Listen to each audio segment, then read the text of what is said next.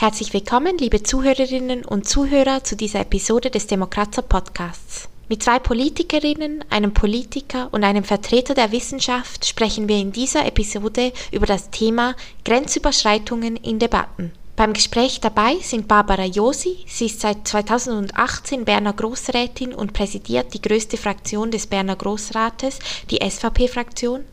Dann Kilian Baumann, er ist seit den letzten Wahlen Nationalrat für die Grünen. Christa Markwalder, sie ist seit 2002 Nationalrätin für die FDP und ehemalige Nationalratspräsidentin. Und Andreas Ladner, er ist Professor für Schweizer Verwaltung und institutionelle Politik an der Universität Lausanne. Das Gespräch wird von Sarah Bütikofer moderiert. Sie ist Politikwissenschaftlerin an der Universität Zürich.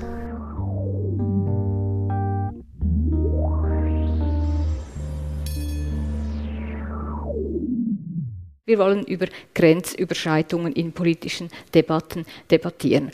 Und wir haben ganz konkret zwei Fragen formuliert. Zum einen fragen wir uns, was zu tun ist, wenn gewählte Politikerinnen und Politiker sich eben rüppelhaft verhalten, wenn sie vielleicht sogar mit Äußerungen operieren, die an gewissen Grenzen ritzen, vielleicht sogar von strafrechtlicher Relevanz wären. Und andererseits möchten wir auch darauf eingehen, dass es mittlerweile eben so ist, dass es diverse Parlamentarierinnen und Parlamentarier, aber auch Exekutivpolitikerinnen und Politikerinnen gibt, die mit sehr weitgehenden Drohungen und Anfeindungen konfrontiert sind. Und wir fragen uns, was soll man in einem solchen Umfeld machen? Demokratie.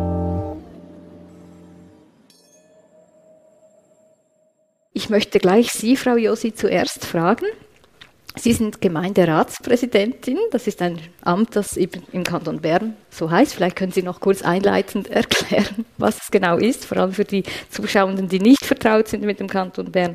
Sie haben sehr viel Kontakt mit den Menschen in Ihrer Gemeinde, sehr viel Austausch.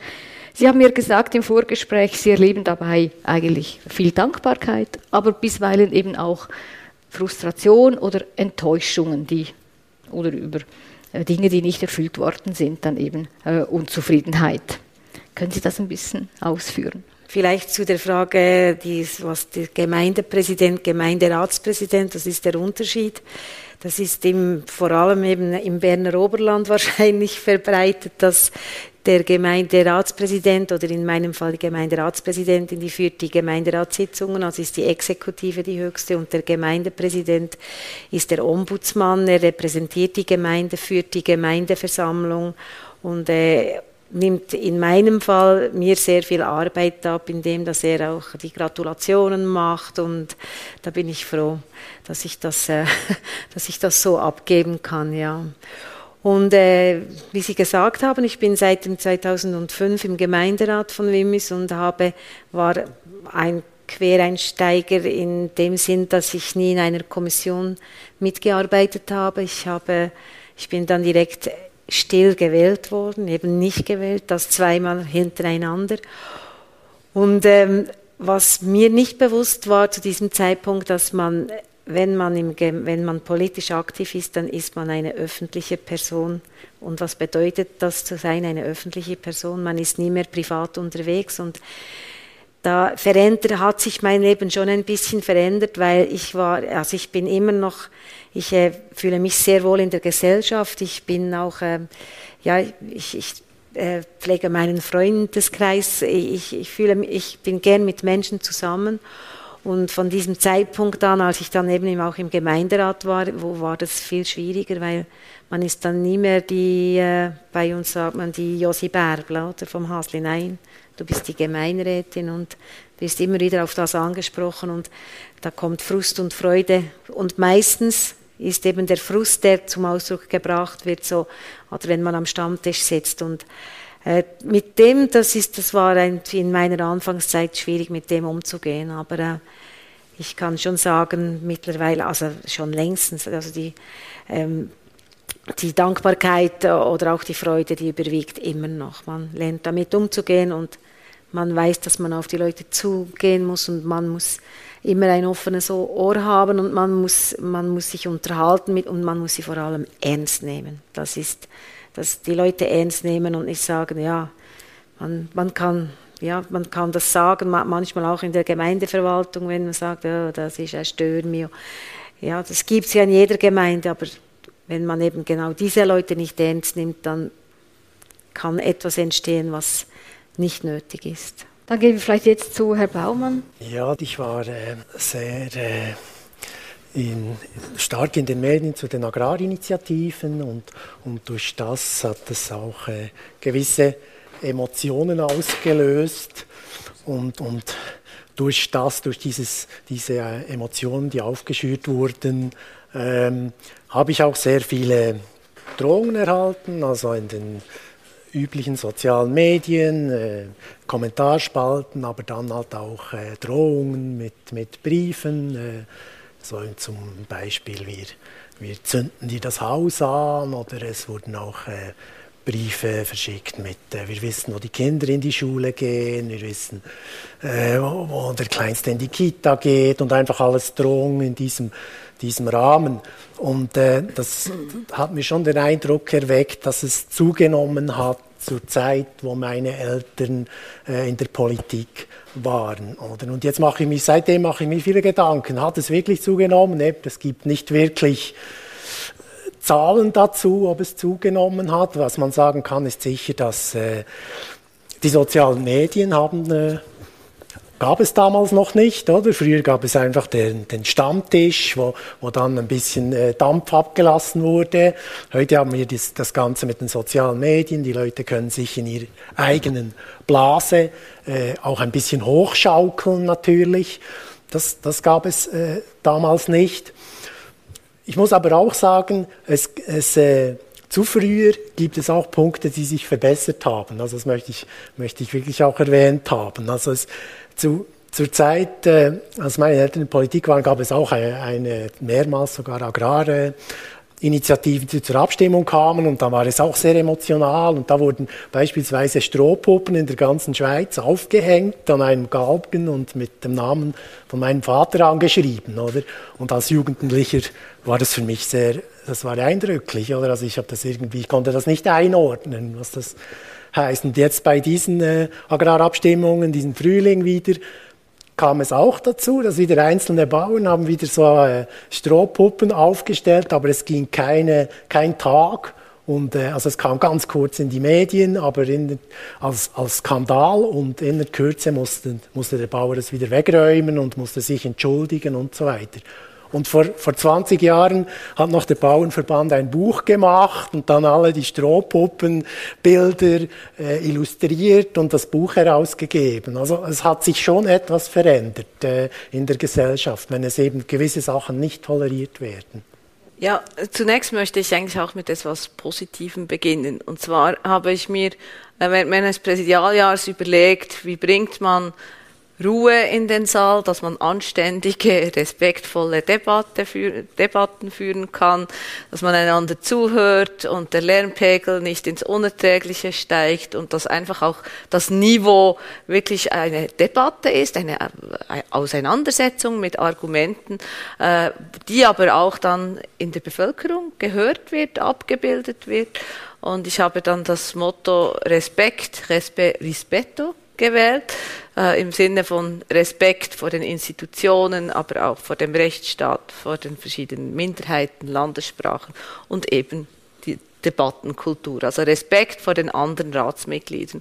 Und ich denke, das hat schon auch etwas ausgelöst. Also es war gerade eine neue Legislatur, es waren 53 neue Mitglieder im Nationalrat, die kommen frisch an und haben natürlich auch, ja, wollen ihre Erfahrungen sammeln und das war auch gar nicht so einfach, quasi äh, wieder dieses neue Parlament zu domestizieren. Aber ich glaube, wir haben dann wirklich auch ähm, ein paar Grenzüberschreitungen relativ rasch erlebt und dann versuchte ich die auch bilateral zu klären und nicht irgendwie öffentlich zu rügen, sondern sie zum Beispiel in, in, das Büro zu bestellen und mit ihnen diese Situation zu besprechen, dass das einfach nicht mehr so vorkommt. Ich glaube, da kann man wirklich auch quasi Vorbild sein oder auch vorbildlich sein.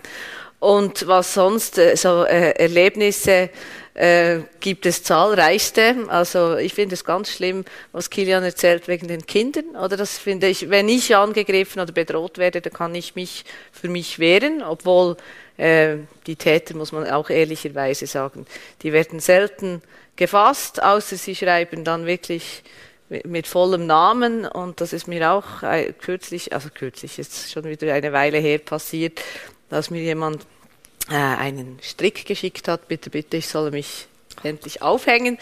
Und ich habe das dann irgendwo dem Beobachter erzählt und das ist dann, es ging genauso um, um solche Fragen. Und irgendwie ein halbes Jahr später hat der Blick diese Geschichte gesehen und hat den Mann besucht. Und der hat da irgendwie einen äh, eine Konversation auf Twitter völlig falsch verstanden und hat gedacht, ich hätte seinen Lieblingsbundesrat Ignazio Cassis angegriffen. Dabei habe ich ihn voll verteidigt. Und ähm, eben, das hätte ihn da, dazu motiviert, aber das sei ja nicht weiter schlimm, hat er dann diesem Journalisten, der ihn besucht hat, erzählt mit dem Resultat, dass er mir dann noch einmal so einen Schmähbrief eingeschrieben geschickt hat, so quasi, also ich solle mich doch nicht beschweren, es hätte da schon viel Schlimmeres gegeben. Aber das Problem ist bei solchen Dingen immer, wenn man dann öffentlich darüber redet, gibt es sofort Nachahmer, oder? Ja. Und es gibt eben auch Briefe, über deren Inhalt ich gar nicht sprechen will, weil sie sind dann so detailliert mit der Bedrohung, die man einfach irgendwo eben am besten äh, bei der Polizei deponiert, im Wissen darum, dass meistens halt gar nichts passiert. Herr Lattner, Sie sind Forscher, Sie beschäftigen sich mit der politischen Kultur in der Schweiz, mit dem politischen System. Sie haben jetzt diese Schilderungen gehört. Frau Josi hat persönlichen Kontakt und erlebt im persönlichen Kontakt eben Reaktionen. Herr Baumann und Frau Markwalder per Post oder auf den sozialen Medien, wie Sie jetzt geschildert haben. Können Sie das auch ein bisschen einordnen? Gibt es Beobachtungen über eine längere Zeit in der Schweiz? Was kann man dazu sagen? Also ganz zuerst muss man mal sagen, das geht an und für sich nicht, dass Politikerinnen und Politiker direkt so angegriffen werden. Und das passt nicht in unsere politische Kultur hinein. Da glaube ich, sind äh, alle einverstanden. Äh, wir sind immer der Ansicht, dass man in der Schweiz noch miteinander diskutieren kann und auch unterschiedlicher Meinung sein kann. Und äh, dann lässt man den Leuten ihre Meinung und macht andere Dinge zusammen, als über Politik zu reden. Und äh, es wäre sehr, sehr schade, wenn das äh, verloren geht.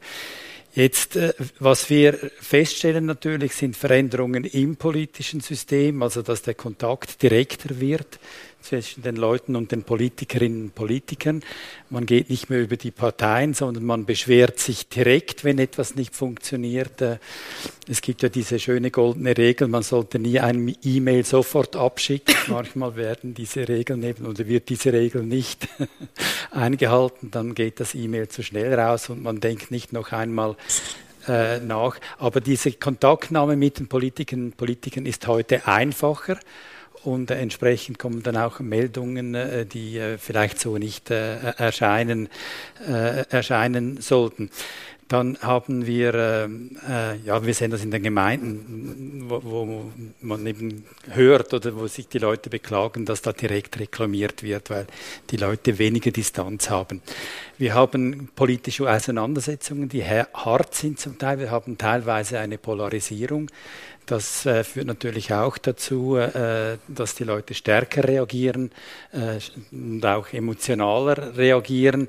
Das Interesse an der Politik steigt dann so, aber es gibt dann halt Leute, die nicht zurückhaltend genug sind und äh, ähm, entsprechend sich auch so verhalten, wie sie sich äh, besser äh, nicht verhalten würden. Also es gibt schon Veränderungen, die stattfinden und das führt dazu, dass das ähm, ja äh, äh, härter vielleicht wird, äh, wobei, wenn man in die Geschichte schaut, also es hat immer schon harte politische Auseinandersetzungen gegeben, es hat immer schon Protestaktionen gegeben, die an die Grenze des Tolerierbaren äh, äh, gingen. Es wurden immer schon Leute direkt angegriffen. Also es ist nicht etwas das, das neu ist. Und ich habe gesagt, weshalb kann man es nicht erforschen? Weil was man früher machen konnte, hat vielleicht heute eine andere Bedeutung. Also man kann nicht einfach so das, was man hat, transponieren, weil man ist direkter im Umgang, man, ja, man geht direkter, schneller äh, an die Öffentlichkeit über die sozialen Medien und deshalb sind diese Vergleichbarkeiten äh, auch nicht so einfach und es ist eigentlich auch gar nicht so wichtig. Also wichtiger ist, dass man dem Sorge trägt, äh, dass man schaut, wo es zu Grenzüberschreitungen kommt und dann entsprechend reagiert und wenn Dinge vorkommen, dass man das auch in einen Kontext äh, setzt für sich selber und auch für das Publikum. Und also wir, vielleicht wir sprechen ja dann noch über die Medien, aber das erste hilft für sich selber. Äh, was mir hilft, ist, wenn man sagt, alle meinen das oder es sind sehr viele Leute, dann sind es in der Regel eine bis zwei Personen oder vielleicht drei. Also man hat die Tendenz, diese Gruppe zu überschätzen und hat dann das Gefühl, ja, das ist so eine große Gruppe, die gewaltbereit ist schon fast. Und in der Regel sind es doch eher Ausnahmen oder ganz spezifische Leute, die äh, diese Grenzüberschreitungen machen. Frau Markwalter, ich würde Sie nämlich fragen, Herr Latter hat jetzt die Polarisierung erwähnt, das zeigen auch internationale Studien. Die Schweiz gilt als sehr polarisiertes Land, also das heißt, die Positionen innerhalb des Parlaments zwischen den Parteien, die sind sehr weit auseinander. Sie sind schon lange Parlamentsmitglied, Sie haben das vielleicht auch ein bisschen erlebt, allenfalls, wie diese Polarisierung zugenommen hat. Sehen Sie da Effekte, positive, negative? Ja, also ich denke, die Polarisierung hat sicherlich zugenommen, auch mit dem Bedürfnis der politischen Parteien, sich als Parteien zu profilieren, äh, eine, starke Kontur zu geben. Das heißt auch stärkerer Druck auf Fraktionsdisziplin. Ähm, man rechnet nicht so damit, eben früher saßen die Leute, also viel früher, nicht mal nach Fraktionen im Nationalrat, sondern die Westschweizer saßen noch zusammen etc. Und das hat sich schon sehr stark verändert. Aber gleichzeitig haben wir natürlich ein System, keine Partei hat die Mehrheit. Und deshalb müssen wir eigentlich glimpflich und freundlich miteinander umgehen. Also das heißt, wir brauchen immer eine zweite und dritte Partei, um im National- oder auch Ständerat Mehrheiten zu schaffen und diese ändern sich. Also wir sind nicht in einem System eben wie Deutschland, Frankreich etc., wo man Regierungspartei oder Parteien und Opposition hat, sondern wir arbeiten mit wechselnden Mehrheiten. Das heißt, wenn ich gestern zum Beispiel auf Kilian Baumanns Unterstützung zählen konnte, um einen Mittevorstoß zu bekämpfen, dann weiß ich, oder weiß Kilian auch, Heute haben wir wieder gegeneinander abgestimmt bei der oder der anderen Frage. Also das heißt, wir können hart sein in der Auseinandersetzung bei divergierenden Meinungen, aber doch nicht so hart, dass ich nicht morgen wieder auf ihn zugehen könnte und sage, aber da haben wir doch wieder eine Gemeinsamkeit, weil da bräuchten wir wieder die gegenseitige Unterstützung. Und dies hilft schon sehr stark innerhalb des Parlaments. Also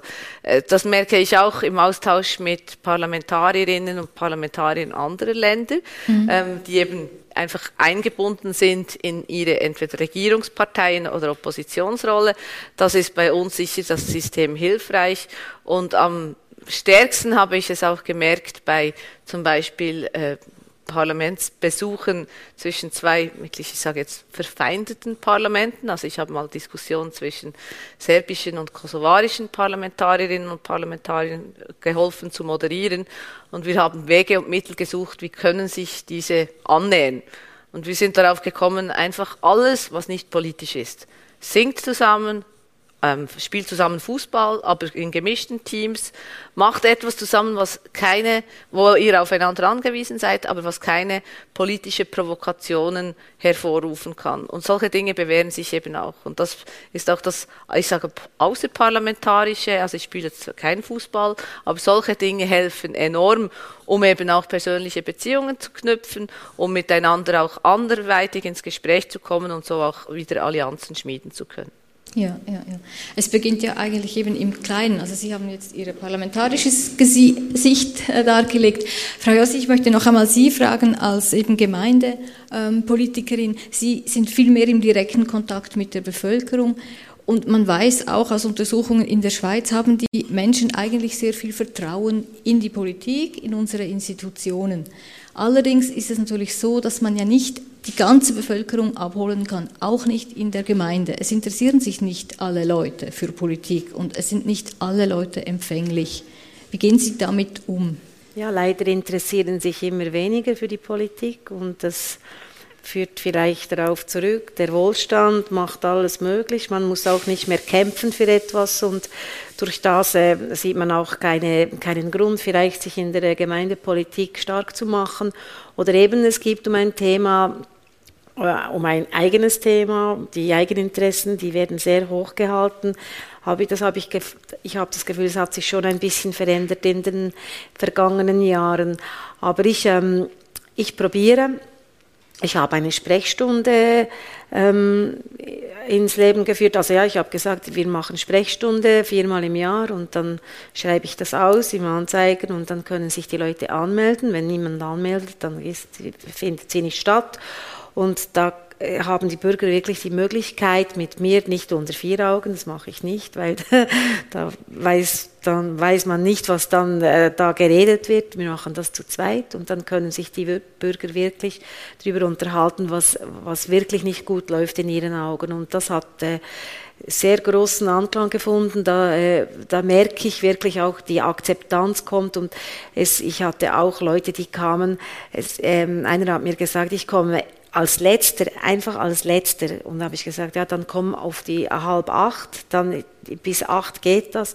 Und dann kam er und dann hat er eine Aperoplatte mitgebracht und ein Glas Wein und gesagt, ich will mal danken, was du machst für uns. Und äh, ich finde das so toll, dass du deine Zeit opferst. Und ich denke, wenn man so mit den Leuten, das ist auf Gemeinde, mit den Leuten umgeht, da kommt schon viel zurück. Aber ich habe natürlich auch erlebt, was du vielleicht auch, Kilian, gesagt hast, die Wutbürger, die wirklich, vielleicht würden sie es nicht mehr sagen, äh, fünf Minuten später, aber da ging es auch um ein heikles Geschäft auf Gemeindeebene. Und da hat mich ein Bürger angerufen und dann hat er mich gefragt, ähm, kennst du Günther Canun? Hui. Dann habe ich ihm gesagt, ja, den kenne ich. Ich bin in dem Alter, wo ich Günther Canun kenne. Aber ich kenne auch jemanden, der diese Frage gestellt hat, der bestraft wurde. Ich würde da ein bisschen ähm, vorsichtig damit umgehen. Und er hat sich ja dann irgendwann mal entschuldigt. Aber das war für mich sehr äh, grenzwertig, wirklich. Ja, ja, ja. ja. Vielleicht noch kurz die Erklärung, eben wer Günther Canun ist, für die, die das nicht mehr präsent haben. Eben das war ein Angestellter der Stadt Zürich, ich glaube im Baudepartement, der eines Morgens beschlossen hat, dass er eben bewaffnet ins Büro geht und dann mehrere seiner Mitarbeitenden im Büro äh, erschossen hat. Ja, das ist zwar jetzt ein ganz äh, extremes Beispiel, das Sie geschildert haben. Vielleicht gehen wir nochmal zu Ihnen, Herr Baumann. Sie sind ja auch als Landwirtschaftspolitiker bekannt und das ist ja wirklich auch ein politisches Gebiet, in dem wirklich sehr harte Kämpfe ausgefochten werden.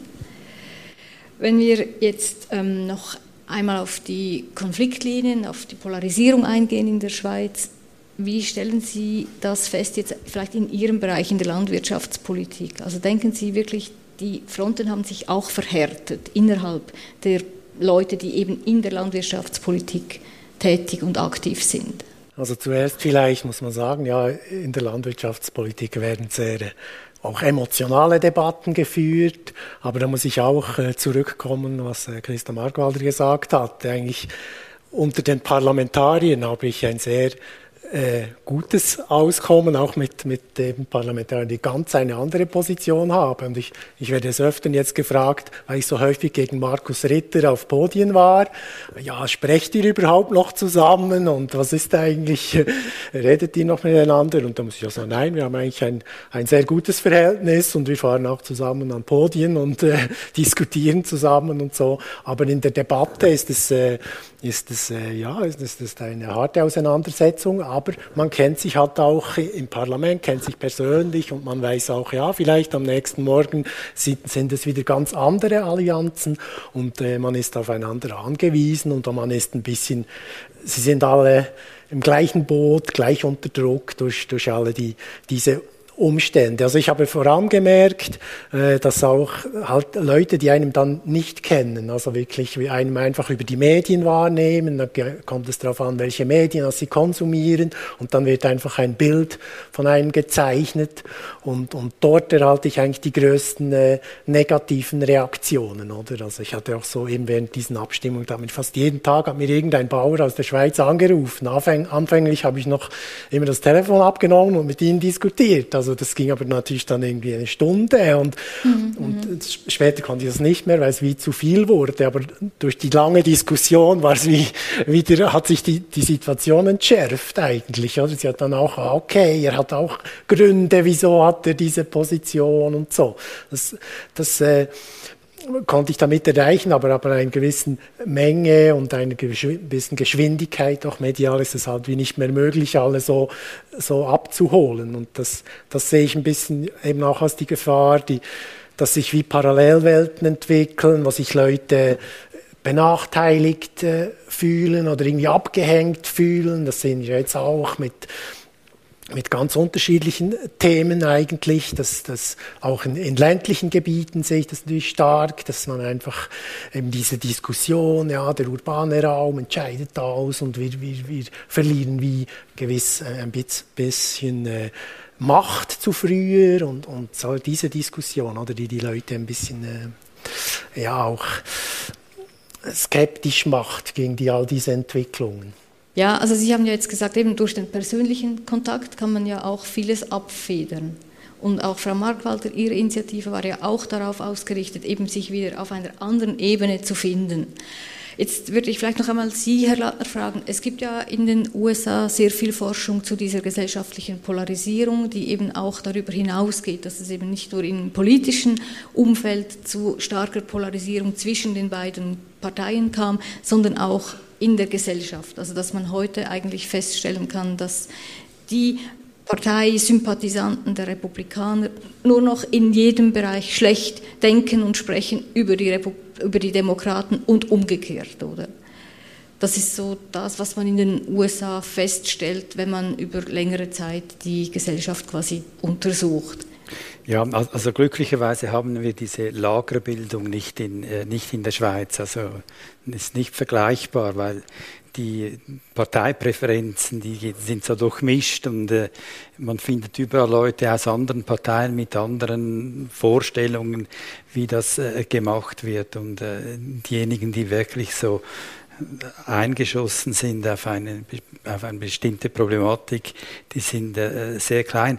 Aber äh, natürlich sieht man auch, was andernorts passiert und, passiert und man übernimmt solche Bilder und solche Verhaltensweisen. Und äh, ich überlege mir dann vor allem, was müsste man in, in machen, auf was muss man aufpassen dass diese Gefahr bei uns nicht äh, äh, droht. Und diese Ansätze, die jetzt genannt wurden, eben der persönliche Kontakt, also ich finde diese äh, Aperos oder diese Sprechstunden oder Cafés, die man trinkt zusammen mit, mit Leuten, das, das finde ich gute Ansätze. Ich finde auch die Kleinheit äh, bei uns, die hilft natürlich, dass man die Leute kennt, weil ich finde es ganz wichtig, dass man wenn man irgendeine Stellungnahme hört, dass man weiß, wer das, das gesagt hat und warum er das gesagt hat. Und wenn man das dann, dann versteht man es auch besser und kann auch besser erklären, weshalb man zu einem solchen Entscheid kommt.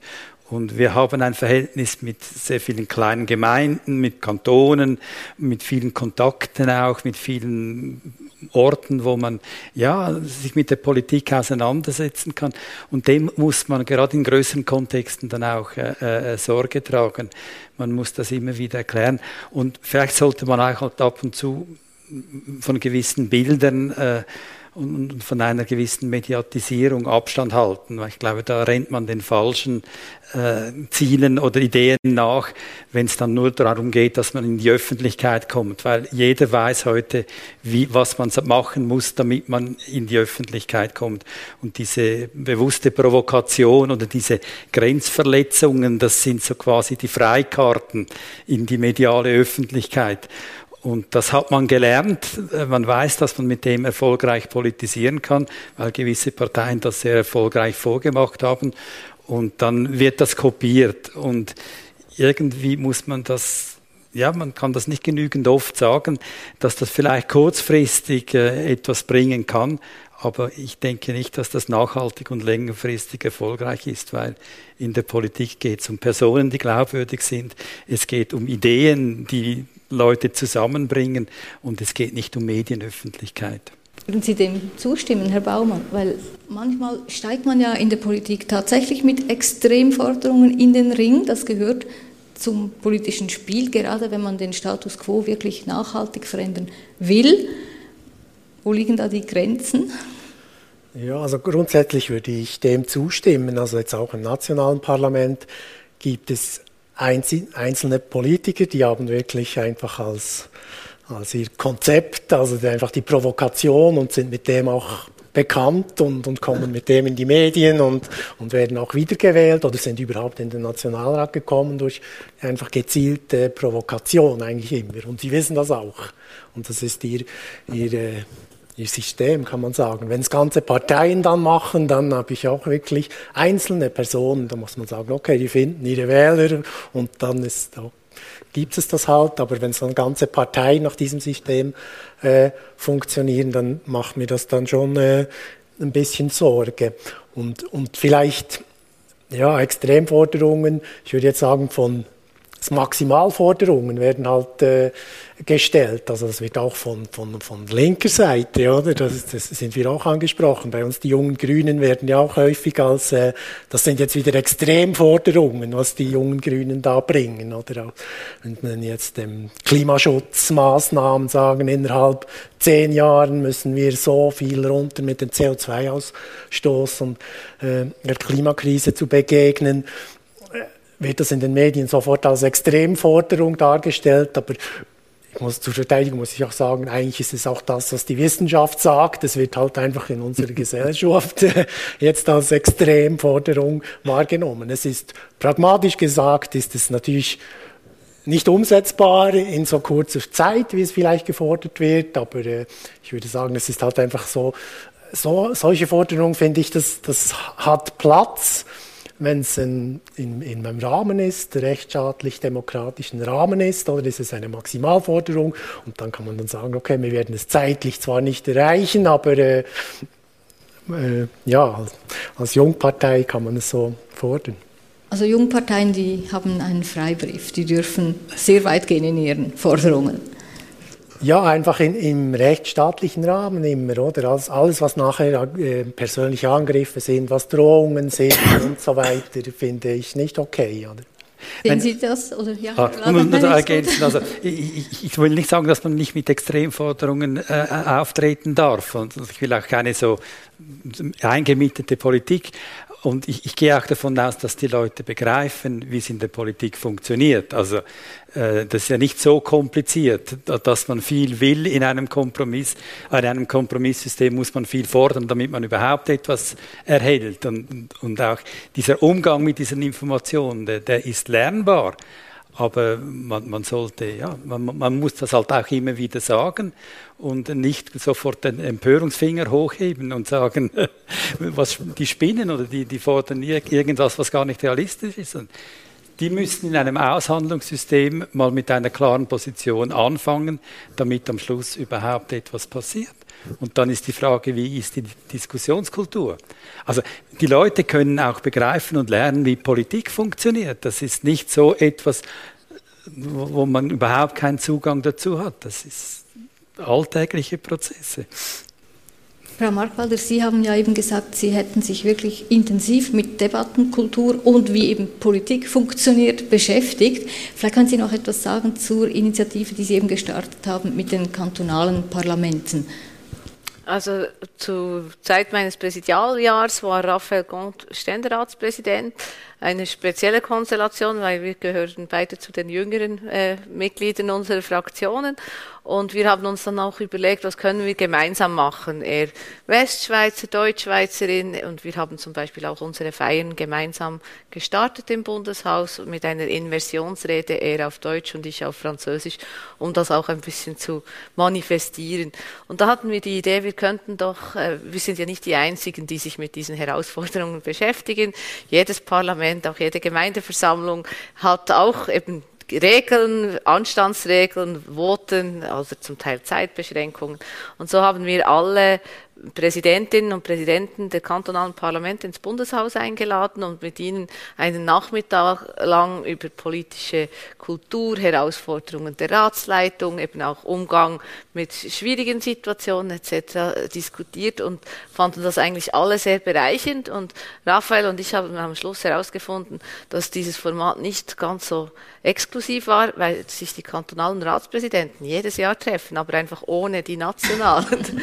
und ich fand das aber interessant, einfach, dass wir diesen Austausch auch haben konnten. Und es war eine bunt zusammengewürfelte Truppe. Alle sind ein Jahr in diesem Amt und können dann einfach in dem Sinn voneinander lernen. Und ich finde, das voneinander lernen ist eben auch sehr wichtig.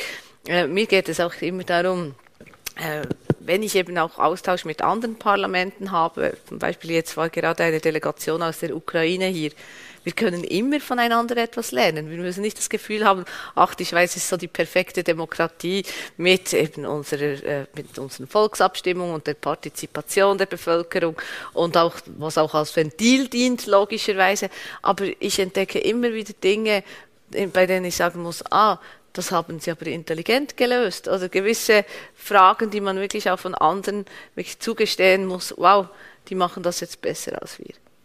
Ja, Sie waren ja eben als Nationalratspräsidentin für das ganze Parlament zuständig und mussten eben versuchen, eine Debattenkultur zu etablieren, die alle integriert.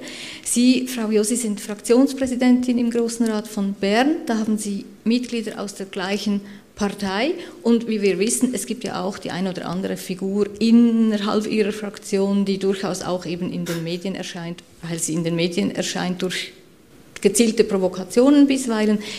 Wie sehen Sie Ihre Aufgabe da, die Fraktion in Sachen Debattenkultur allenfalls mitzunehmen oder was ist Ihr Ansatz, wenn es darum geht, da innerhalb Ihrer Fraktion, die ja dann auch ins Parlament geht, äh, anzusetzen? Gut, ich bin äh, ich bin nicht so erfahren in der Politik wie, wie ihr seid, aber ich, ähm, ich bin jetzt ja, die erste Legislatur im Großen Rat und seit letzten Dezember habe ich das Präsidium, das Fraktionspräsidium.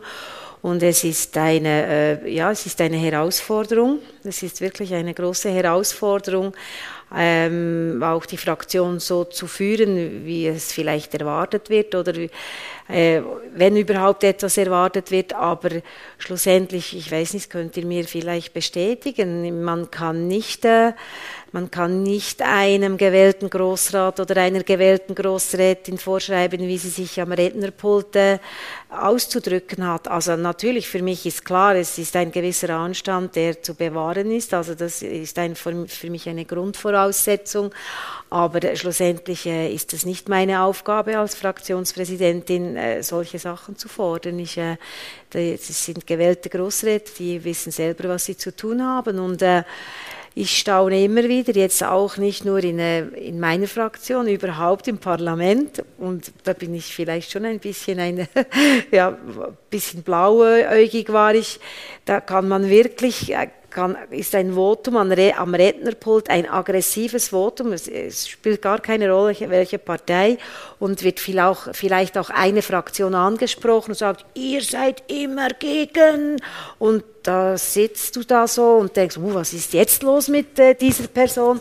Und dann später in der Wandelhalle frage ich dann mal, ja, was war mit dir? Äh, was war mit dir? Ach, mach dir keine Sorgen, das ist Politik. Und ich, ah, okay, gut. Das ist aber wirklich, äh, das ist ein Verständnis, das ich nicht hatte. Aber das ist ja. die Kultur. Also das habe ich jetzt mittlerweile auch gemerkt, ja. Und da muss ich sagen, okay, dann, wenn, da weißt du genau, jetzt kommt dieser ans Rednerpult, denkst du, okay, jetzt gibt es wieder irgendeine Brause in, in, in, eine Richtung. Aber ich glaube, es ist nicht, als Fraktionspräsident ist es nicht meine Aufgabe, das, also äh, Vorschriften zu machen in dieser, in dieser Sache. Ich habe einfach ein bisschen den Eindruck, eben innerhalb des Parlaments, innerhalb der Fraktion kann das ja funktionieren, weil man kennt sich, man hat eben den direkten persönlichen Kontakt. Aber gegen außen ist das ja nicht so. Also die Bevölkerung, die Stimmbürgerinnen und Stimmbürger nehmen ja eben das wahr, was die Medien transportieren und das, was Politikerinnen und Politiker auch selber inszenieren. Ich sehe da schon eine gewisse Diskrepanz. Ja, also es ist eben, dass man das bis zu einem gewissen Punkt als Politik auch entlarven muss.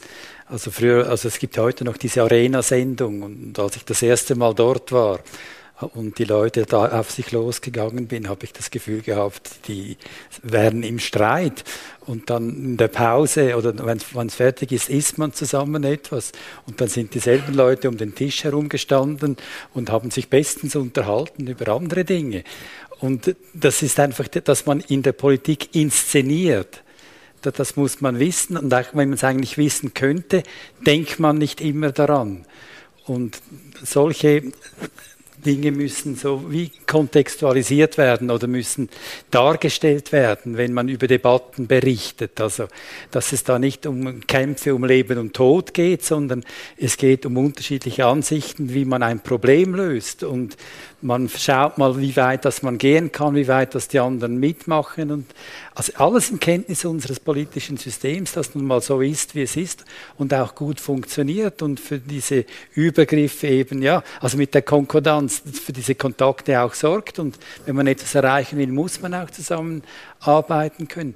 Aber das sollten eben sollte man nicht, kann man nicht genug oft sagen und es sollte auch bei einer Berichterstattung über eine politische Auseinandersetzung mitfließen. Es ist halt nicht so spektakulär, wie äh, wenn man da die, diese großen Gegensätze hochzeichnet oder hochspielt, weil sonst glauben die Leute an diese Gegensätze und dass die auf immer und ewig verfeindet sind und das stimmt einfach nicht. Aber wie macht man das dann der Bevölkerung klar? Weil ich denke, viele Leute glauben eben schon, dass die Gegensätze sehr groß sind und dass die Auseinandersetzungen eben wirklich sehr hart geführt werden und nicht einfach nur vor der Kamera stattfinden. Also ich muss sagen, ich mag Debatten, bei denen es wirklich auch mit vielen Argumenten und auch emotional zu und her geht. Ich mag diesen verbalen Schlagabtausch, solange er inhaltlich Substanz hat. Und dann äh, denke ich, äh, muss man sich aber immer auch bewusst sein, dass das, was uns ein Fernsehformat wie die Arena präsentiert, ist einfach nicht Politik. Das ist eine Debattierrunde am Schweizer Fernsehen am Freitagabend für jene, die nicht in den Ausgang wollen. Und dann, ja, und die Leute haben oft das Gefühl, das sei jetzt so, wie die Politik läuft, und das ist nicht so. Aber das Format hat jetzt so lange überlegt und hat, überlebt und hat wahrscheinlich auch nicht wenig zur Polarisierung insgesamt beigetragen, weil die Perzeption ist eben, da sind äh, zwei äh, Lager, die gehen aufeinander los und vielleicht zerstreiten sie sich untereinander auch noch, dann macht es die Sendung noch etwas interessanter.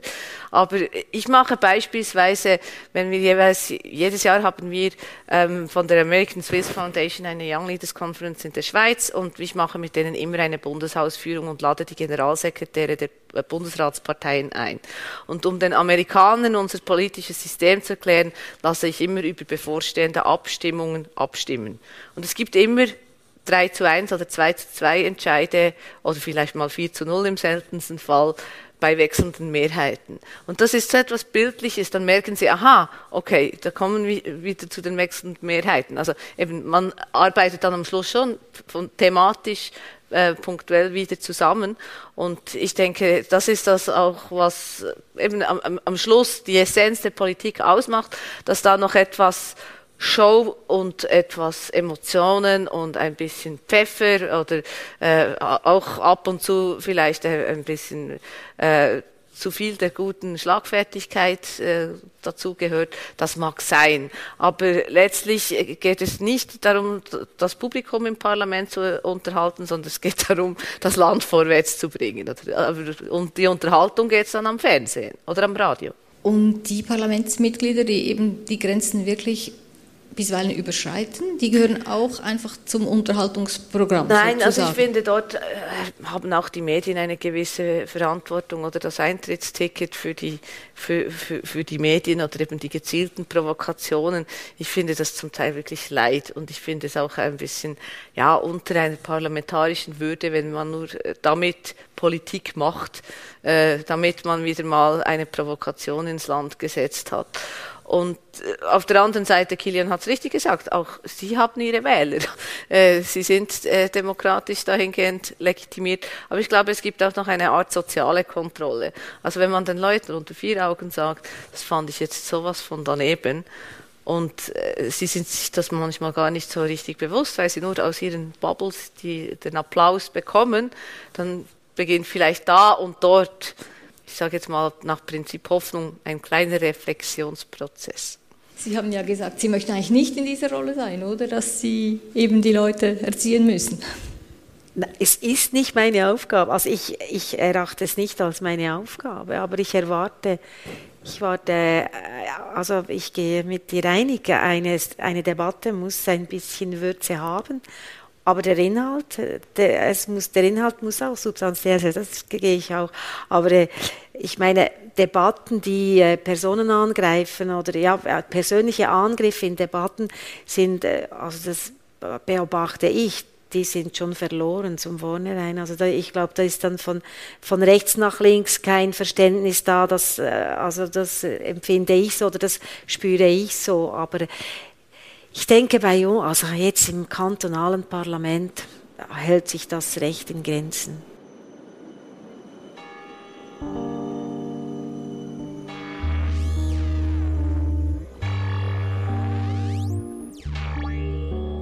Gibt es Bemerkungen oder Fragen aus dem Publikum?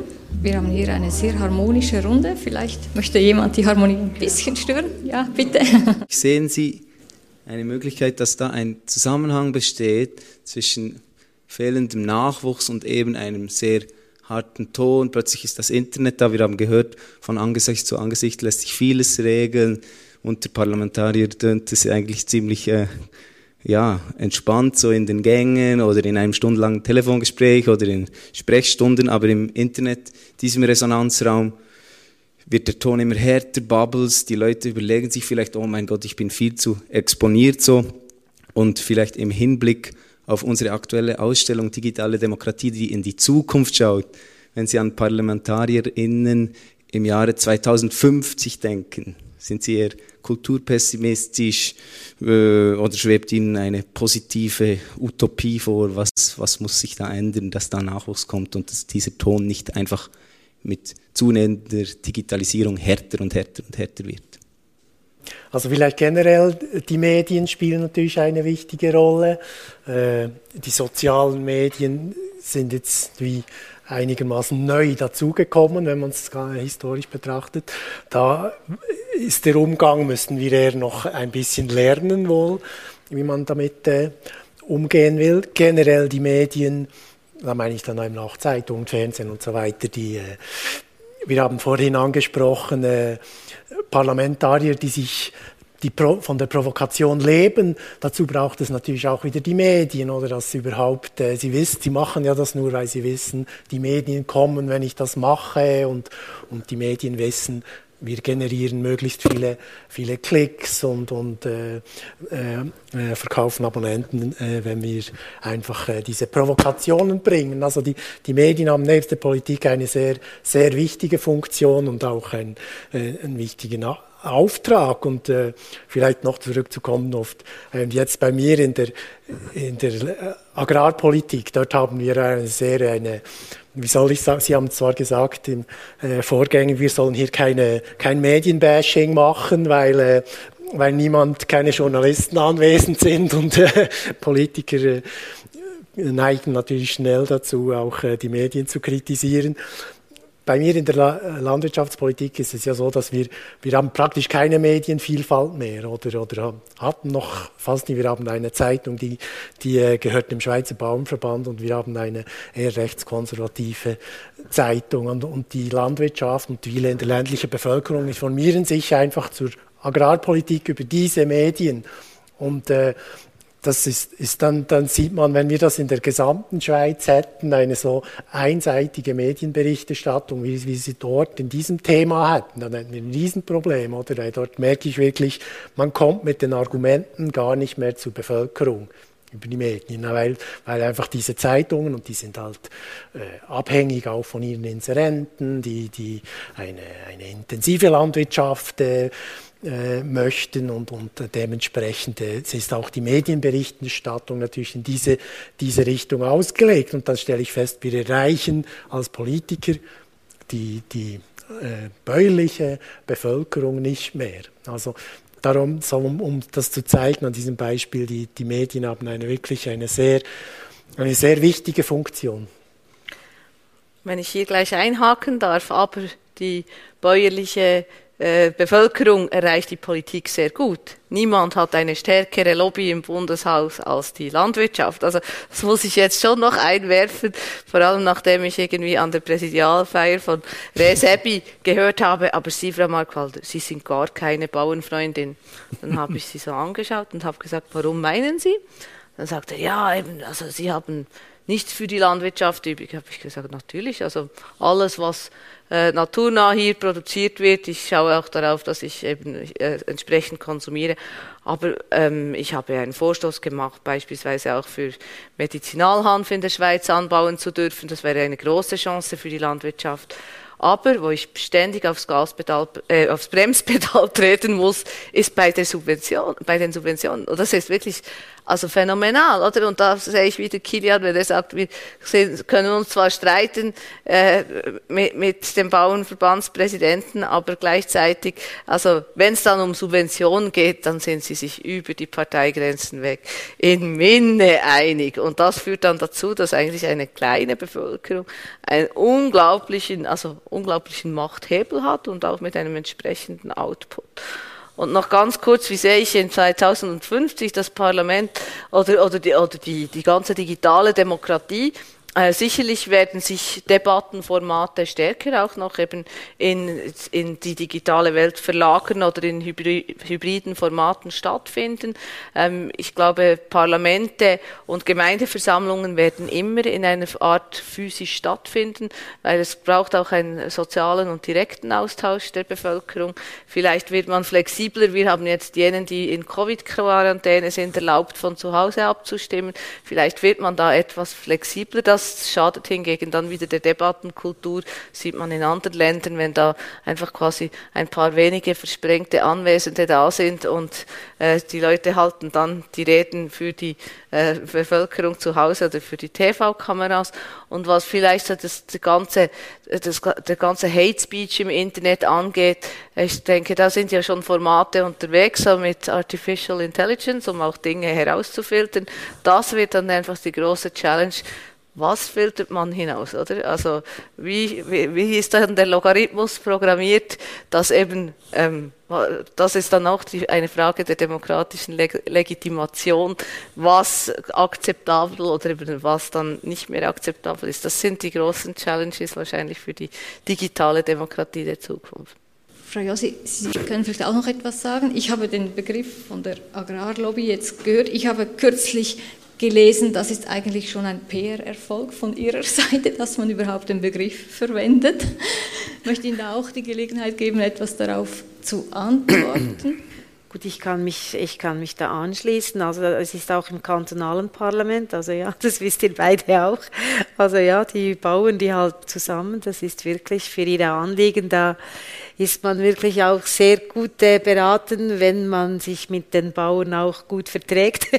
Dann hat man auch äh, bessere Chancen. Aber ähm, ja, ich, es, jede Gruppierung hat die gleiche Möglichkeit. Und da komme ich wieder auf das zurück, wenn man, wenn man daran arbeitet und investiert, eben dann äh, entsteht etwas. Ja, das haben ja, es ist nicht, äh, wenn die Abstimmungen vom, Som vom Sommer, ja, ich weiß, es ist nicht in deinem Sinn, aber was da entstanden ist, hätte ja niemand gedacht, auch mit dem CO2-Gesetz, aber da, auch auch andere Gruppierungen können dasselbe machen. Also ich sage immer, ja, wenn die Leute sagen, ja, die Bauernlobby, es war wieder die Bauernlobby, ja, man kann genau gleich auch eine andere Lobby kann stark werden, aber eben man muss man muss dann irgendwo auch zusammenhalten und muss und muss etwas dafür tun.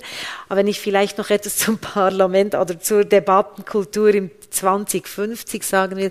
Ich hoffe ganz, ganz fest, dass es also höchstens hybrid sein wird und, äh, und nicht äh, nur, äh, nur noch äh, ähm, visualisiert. Weil ich, ich denke, eine Debatte lebt vom man sieht schon, wie wir hier sitzen und man, man spricht mit den Händen und man schaut einander in die Augen. Eine Debatte lebt auch wirklich vom physischen, äh, physischen Beisammensein. Alles andere, ja, hoffe ich nicht, dass sich das so entwickelt, dass es eben Hybrid finde ich gut, aber nicht mehr. Aber im 2050 schaue ich es vielleicht noch im Fernsehen höchstens.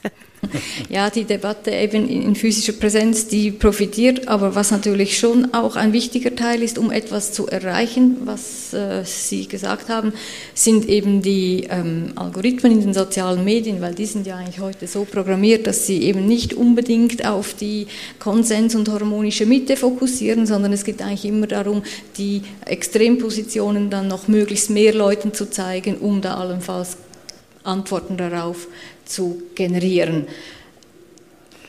Ja, 2050 ist zum Glück noch sehr weit weg. Da kann man sich ganz vieles überlegen natürlich. Also äh, ich glaube, die Leute werden dann wissen, wie man mit den sozialen Medien umgeht und sich die sehr gut äh, zu Nutzen machen, auch wie all diese Möglichkeiten, die da vorhanden sind. Früher hat es ja gereicht, wenn auf einem Plakat gestanden war, mutig, zugreifend und äh, vertrauenswürdig und dann hat man ihn gewählt, oder? Und, und heute weiß man, dass das nicht überall stimmt, oder? Und im, im Internet wird es ganz ähnlich sein. Man wird auch wissen, woher die Information kommt. Man wird mit gewissen Tools diese Informationen filtern, aufbereiten, kontrollieren können und so. Und, und ich glaube, da gibt es auch positive Aspekte, nicht nur Algorithmen, wo uns Google irgendwie Leute unterschiebt oder äh, äh, Cambridge Analytics oder so.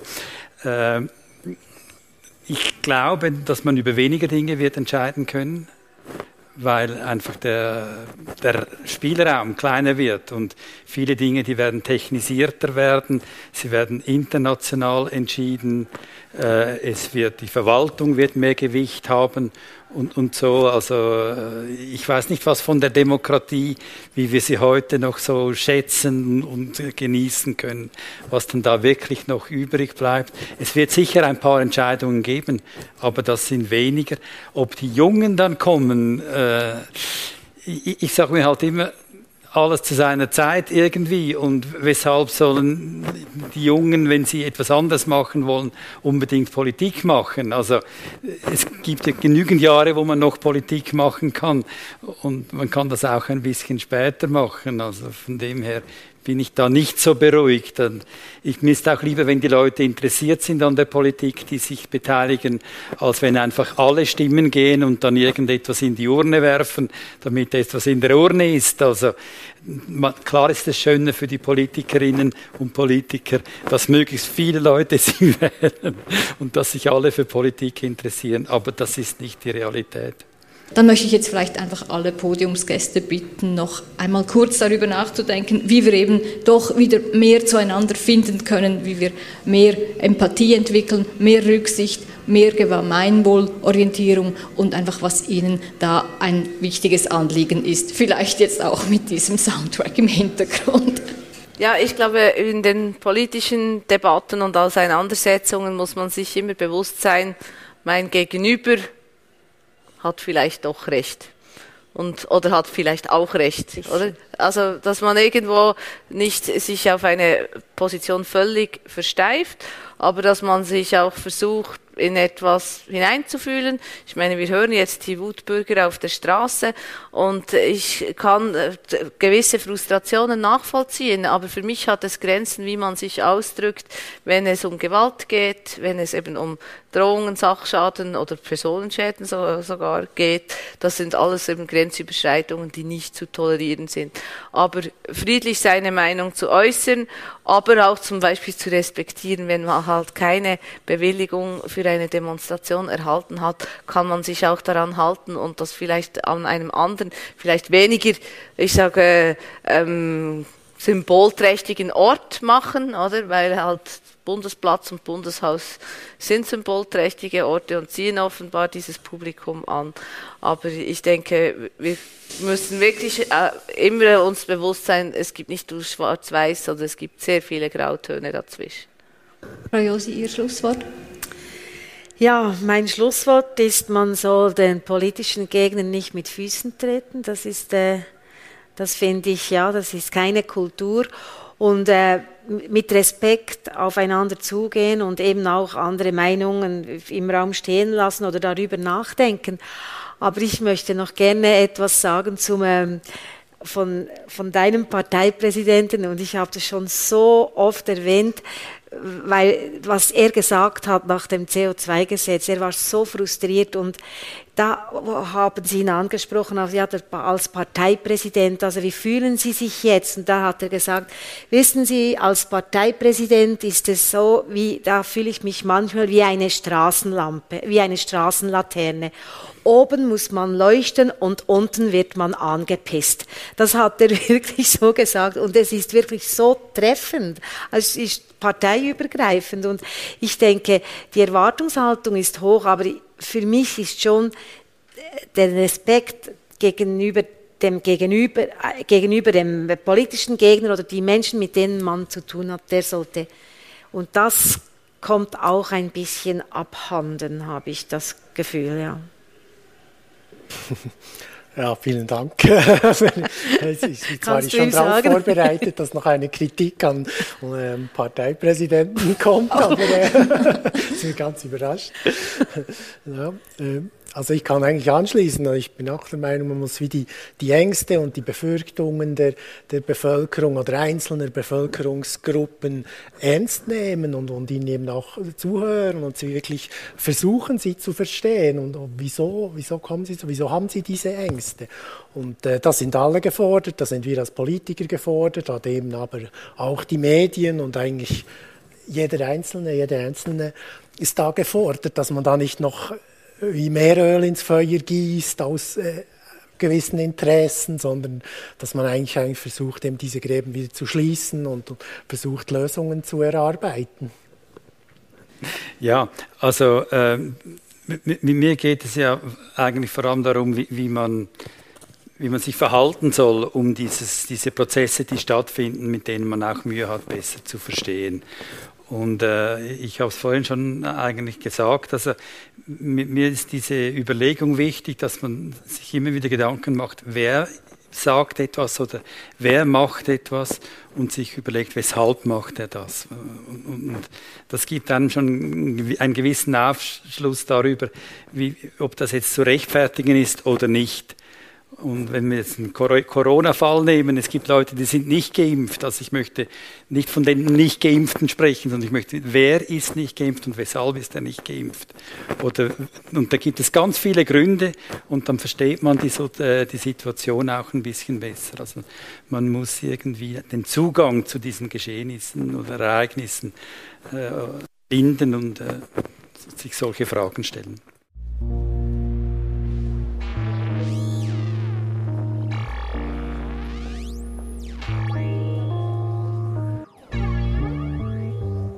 Demokracja.